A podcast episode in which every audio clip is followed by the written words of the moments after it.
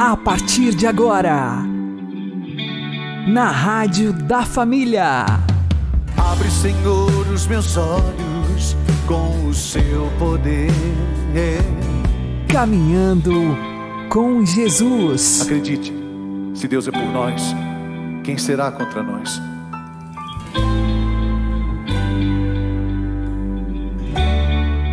A paz esteja com você, meu querido irmão e minha querida irmã. Eu sou João Cláudio e este é o programa Caminhando com Jesus. E vamos caminhar com Jesus em nome do Pai, do Filho e do Espírito Santo. Amém. Inspirai, ó Senhor, as nossas ações e ajudai-nos a realizá-las para que em vós comece e para vós termine tudo aquilo que fizermos por Cristo Senhor nosso. Amém. Santíssima Virgem Maria, Mãe de Deus, rogai por nós. Castíssimo São José, patrono da Igreja, rogai por nós. Para ordenar as nossas paixões, nós precisamos reeducar as nossas vontades e pedir a Deus a graça da transformação. Vamos aprender com o Padre Léo. O desejo de Jesus não foi satisfeito. O desejo de Jesus, ele falou para o Pai quando rezou no Getsemane. O desejo dele era: Pai, afasta de mim esse cálice. Esse era o desejo de Jesus. Mas o homem de Deus não pode viver pelo desejo. Ele tem que viver pela e a vontade tem que ser educada. Por isso que ninguém se liberta das drogas se não reeducar sua vontade. Por isso que ninguém se liberta da obesidade se não reeducar a sua alimentação. Ninguém se torna firme, ninguém se torna forte de uma hora para outra. De uma hora para outra o que você consegue é inovar. E o que é inovar? Pinta o cabelo de outra cor. Põe uns 6 litros de silicone. Divide e põe também silicone na testa. Para ver se diminui a aparência do chifre. Você vai ficando. Eu estou inovando. Faço uma plástica estico lá, estico para cá, faço uma lipo, vou para spa. O único jeito de emagrecer é você indo para o spa. Spa ladrapo na boca. Na hora que vê a comida, não posso. Então, para inovar é fácil. Eu vou lá, como o povo diz, eu tomo um banho de loja. Nossa, como você está bonito. E pior que tem anta que acredita. A pessoa fala, nossa, como você está bonita. A pessoa acredita. Nossa, parece até que você emagreceu. Ai, como essa roupa te deixou bem. Normalmente quem fala isso é a moça que vende lá na loja. Nossa, essa roupa te deixou tão bem, você ficou tão, tão sexy, você ficou tão elegante. E você acredita. Clara ganha para isso, ó. E tem gente que acredita. Isso é inovar. Inovar é muito fácil.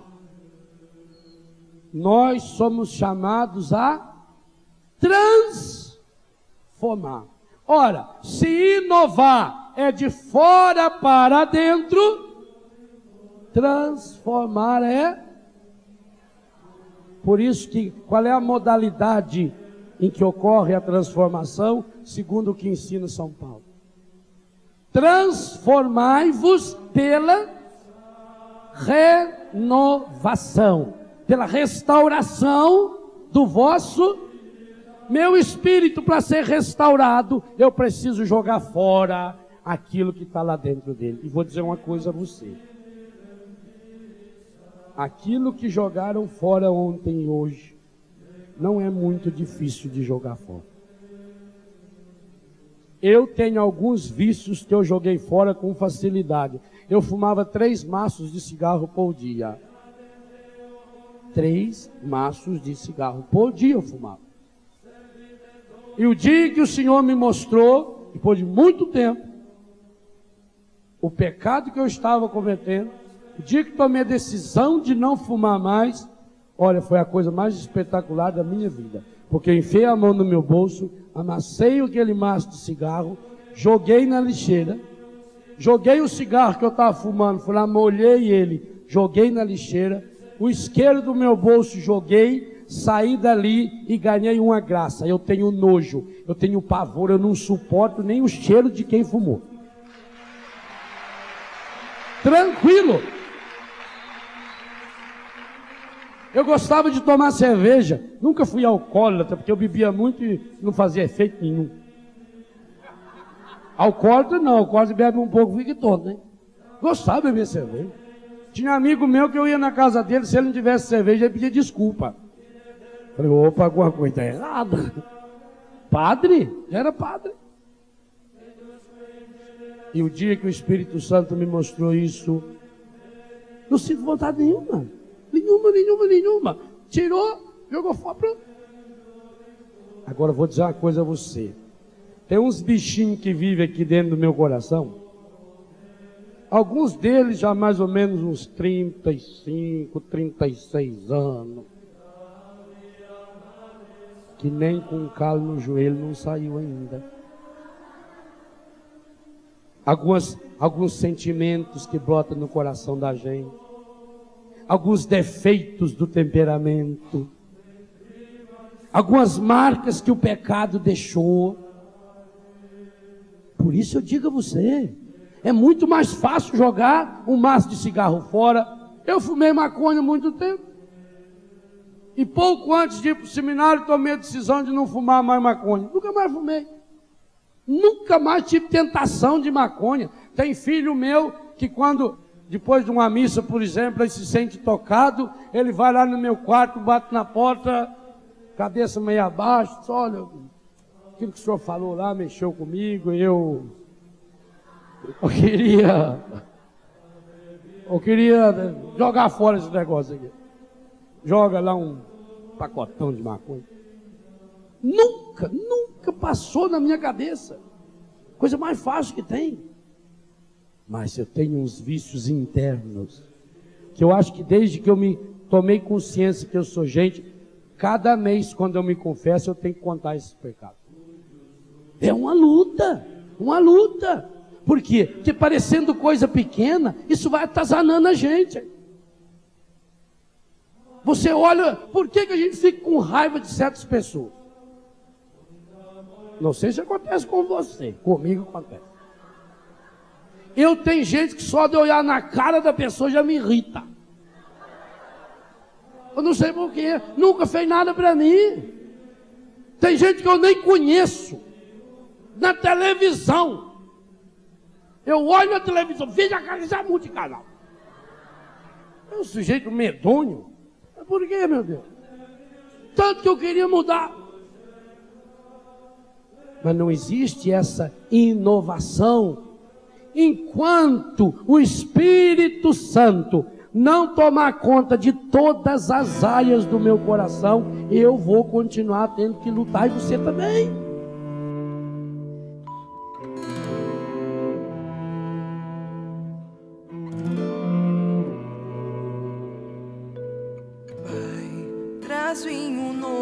Ao meu peito, que eu já nem sei dizer direito que se passa dentro de mim.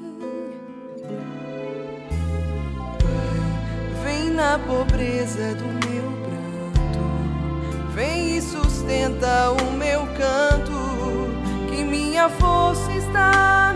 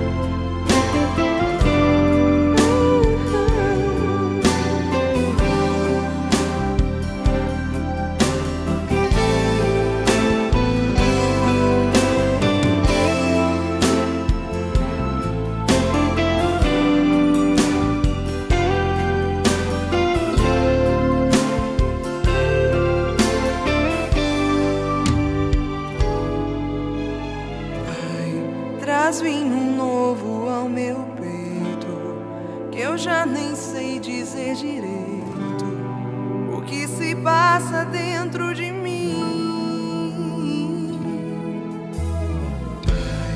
Vem na pobreza do meu pranto, vem e sustenta o meu canto, que minha força está no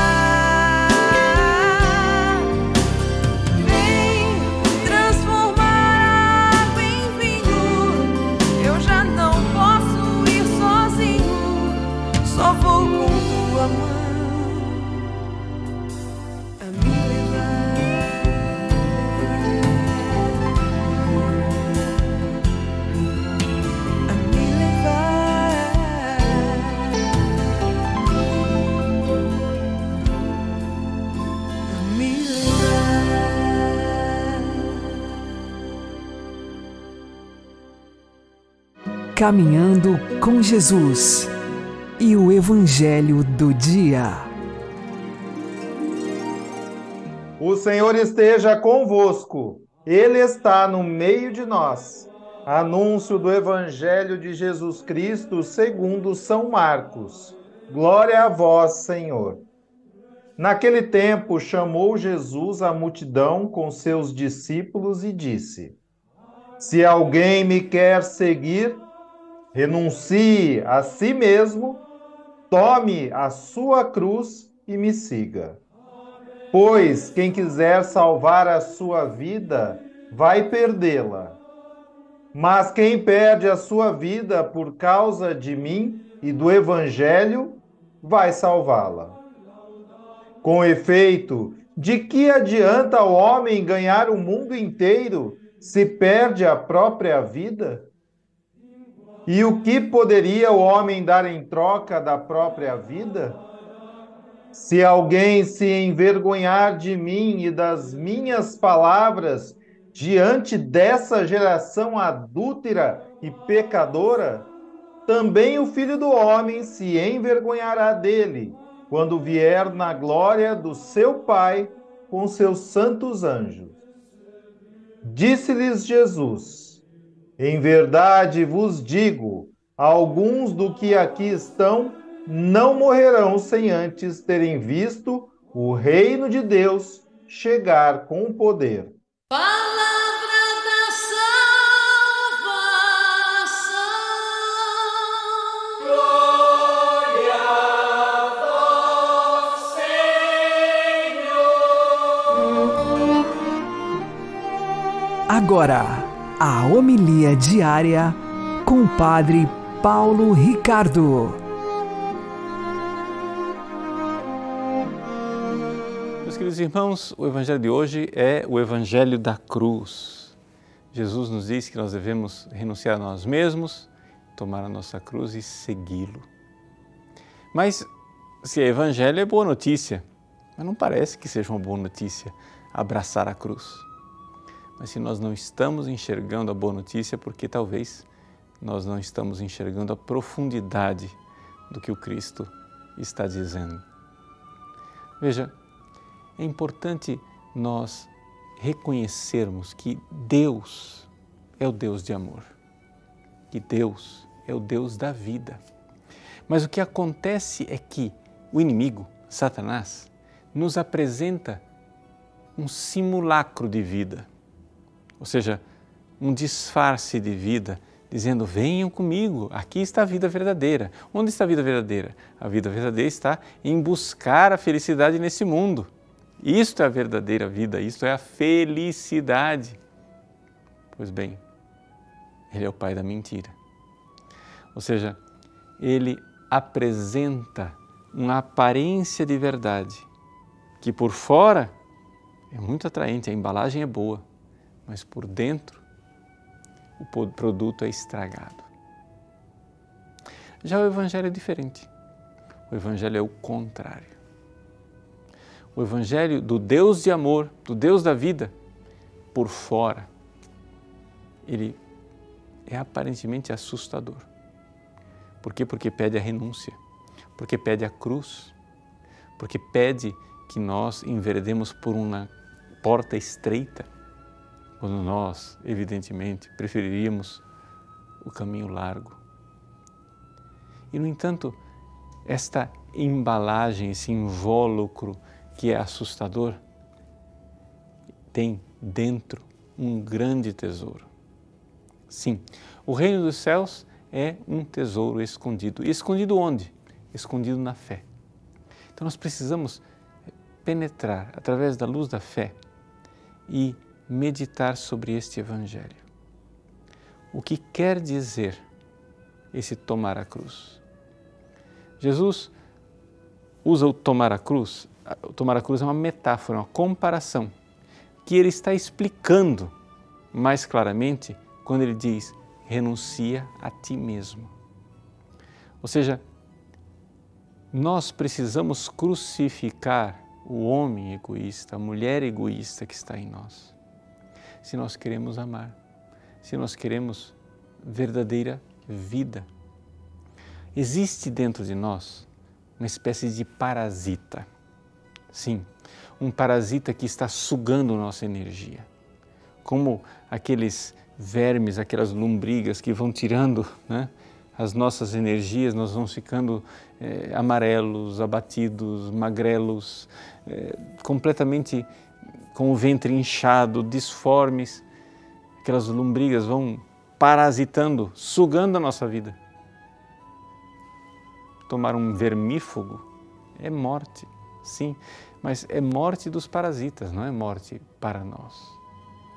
Então, Renunciar a mim mesmo aqui significa renunciar ao egoísta, ao homem velho que está parasitando a minha vida verdadeira.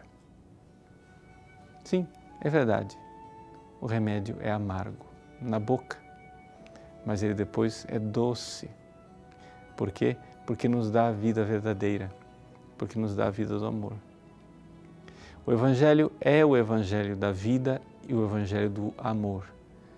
Mas não pensemos que seja possível nós caminharmos no caminho do amor e continuarmos nas nossas comodidades burguesas. Não.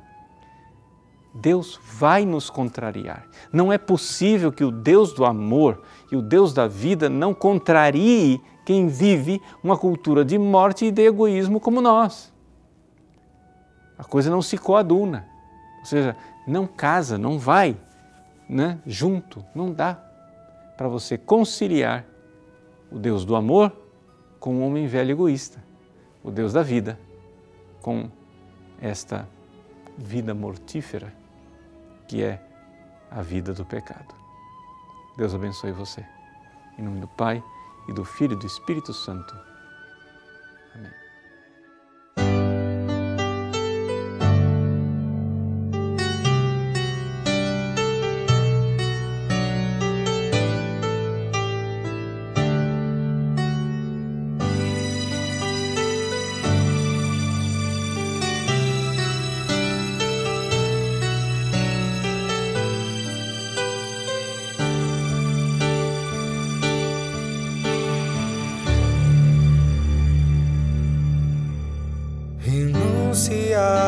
Ter mais, perder para ganhar, aceitar teu plano.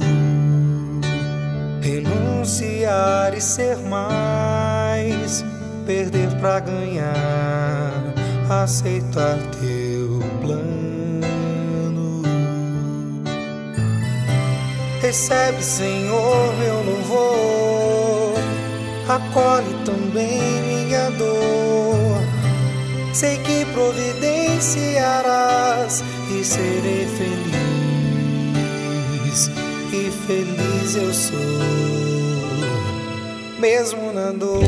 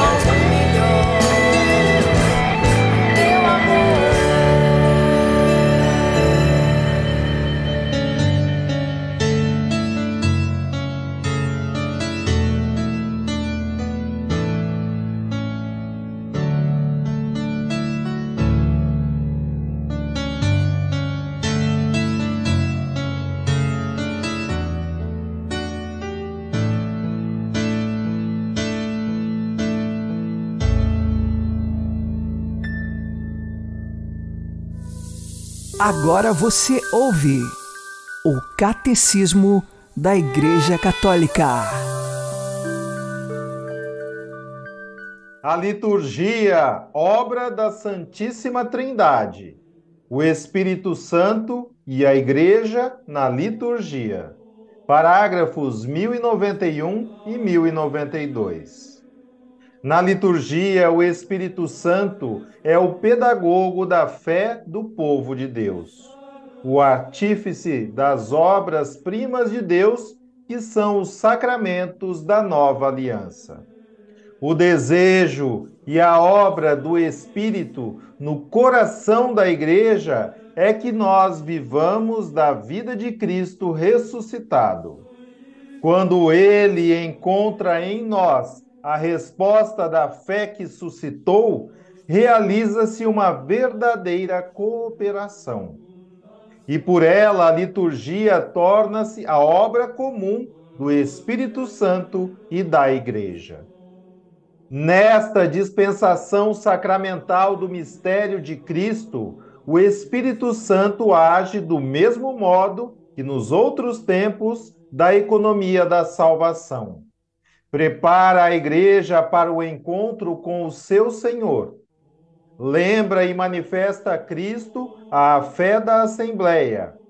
Torna presente e atualiza o mistério de Cristo pelo seu poder transformante. E, finalmente, enquanto espírito de comunhão, une a igreja à vida e à missão de Cristo.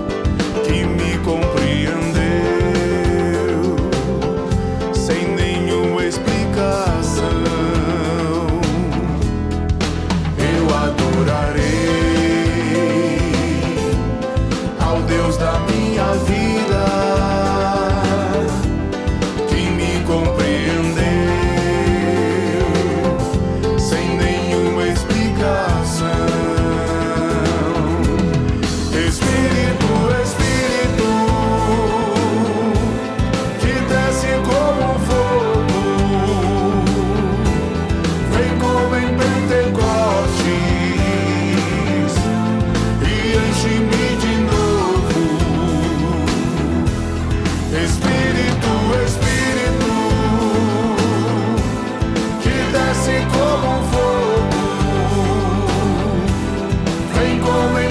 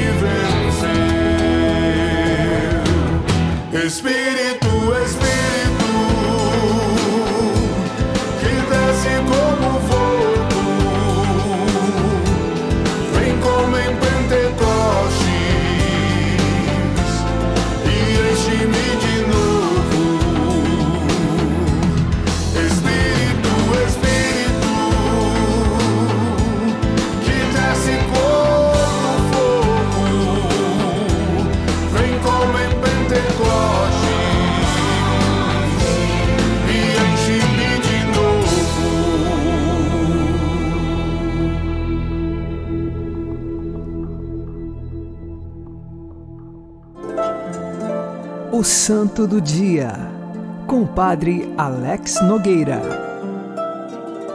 Em 17 de fevereiro, nós fazemos memória dos sete santos fundadores dos Servitas. Esses eram sete jovens que no século XIII moravam na cidade de Florença, na Itália. Qual era o contexto desta cidade? Duas grandes famílias cristãs eram inimigas entre si e sempre existiam desentendimentos entre os membros desta família. Esses sete jovens costumavam fazer poesias e, diante da imagem de Nossa Senhora, eles entoavam alguns desses poemas em louvor a Maria Santíssima. Uma vez, diante da imagem, esses sete jovens poetas estavam proferindo louvores e eis que a imagem de Nossa Senhora se mexeu e se mostrou com um semblante muito doloroso, de muito sofrimento, e ali representando o sofrimento que a Virgem Maria tinha ao ver que as duas famílias eram inimigas. Uma vez que eram cristãs, nós nos perguntamos: como pode haver inimigos entre cristãos? Sendo que os cristãos devem amar como Jesus, e Jesus nos pediu então o perdão no lugar da inimizade, o perdão no lugar do rancor e da raiva. A imagem de Nossa Senhora representava que a dor da Virgem Maria por ver os filhos cristãos daquelas duas famílias que guerreavam entre si. Esses sete jovens, encantados com aquilo que testemunharam da Virgem Maria, passaram então a viver numa companhia chamada a Companhia de Nossa Senhora das Dores. Foram para um monte próximo à cidade de Florença, o monte se chamava Cenário, e ali eles passaram uma vida de oração, de penitência e de profunda devoção a Nossa Senhora, com o objetivo de rezar pela pacificação daquelas famílias e também, em muitas outras circunstâncias, eles desciam do monte para resolver os conflitos familiares que lá existiam. Eles vinham para pacificar as duas famílias. Uma vez, uma criança viu os sete jovens chegando na cidade e exclamou: Lá vem os servos de Maria. E a partir disso, então, a Companhia de Nossa Senhora das Dores passou também a ser conhecida como os servos de Maria. Por isso, então, os servitas. E aí nós celebramos os sete fundadores dos servitas, que esses sete fundadores são santos. O nome deles nós sabemos apenas de um deles, que era Aleixo Fiorentino. Os demais nós não temos conhecimento do nome, mas sabemos o sobrenome de suas famílias. Aleixo morreu no ano de 1310. Os demais nós não temos data específica da morte deles, mas sabemos que a partir de então surgiu os servos de Maria. Peçamos a intercessão destes sete santos fundadores dos servitas para que perseveremos na nossa devoção à Nossa Senhora e sejamos sempre fiéis a Jesus Cristo pelas mãos intercessoras de Maria. Santos fundadores dos servitas, roguem por nós. Abençoe-vos Deus Todo-Poderoso, Pai e Filho e Espírito Santo. Amém. Fique na paz e na alegria que vem de Jesus.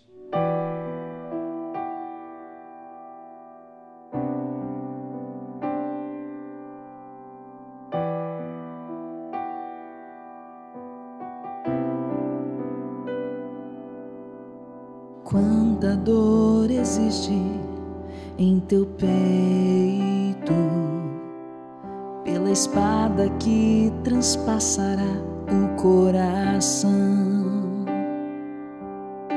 Verás teu filho puro e santo, despojado de seu manto, suspenso no madeiro de uma cruz.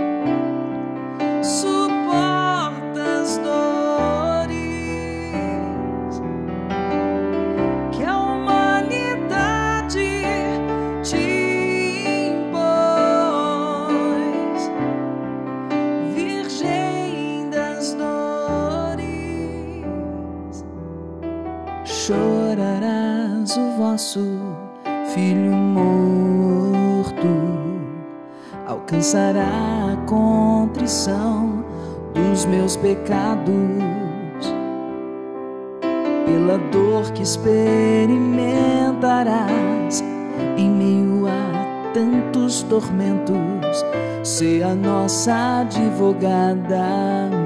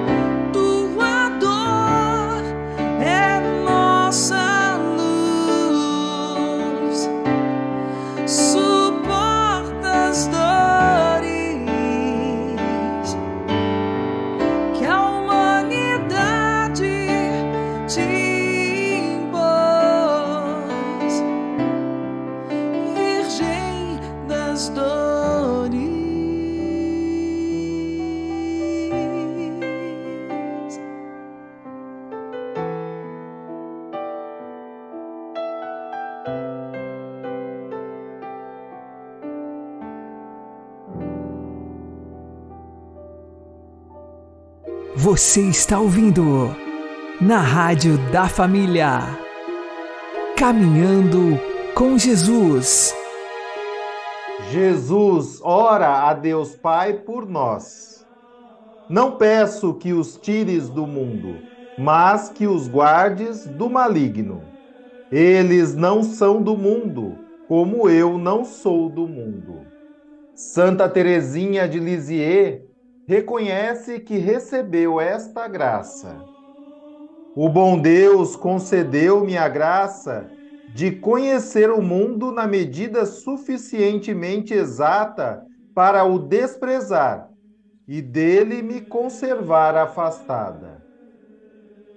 Santa Teresinha do Menino Jesus e da Sagrada Face, rogai por nós e ajudai-nos a desprezar este mundo.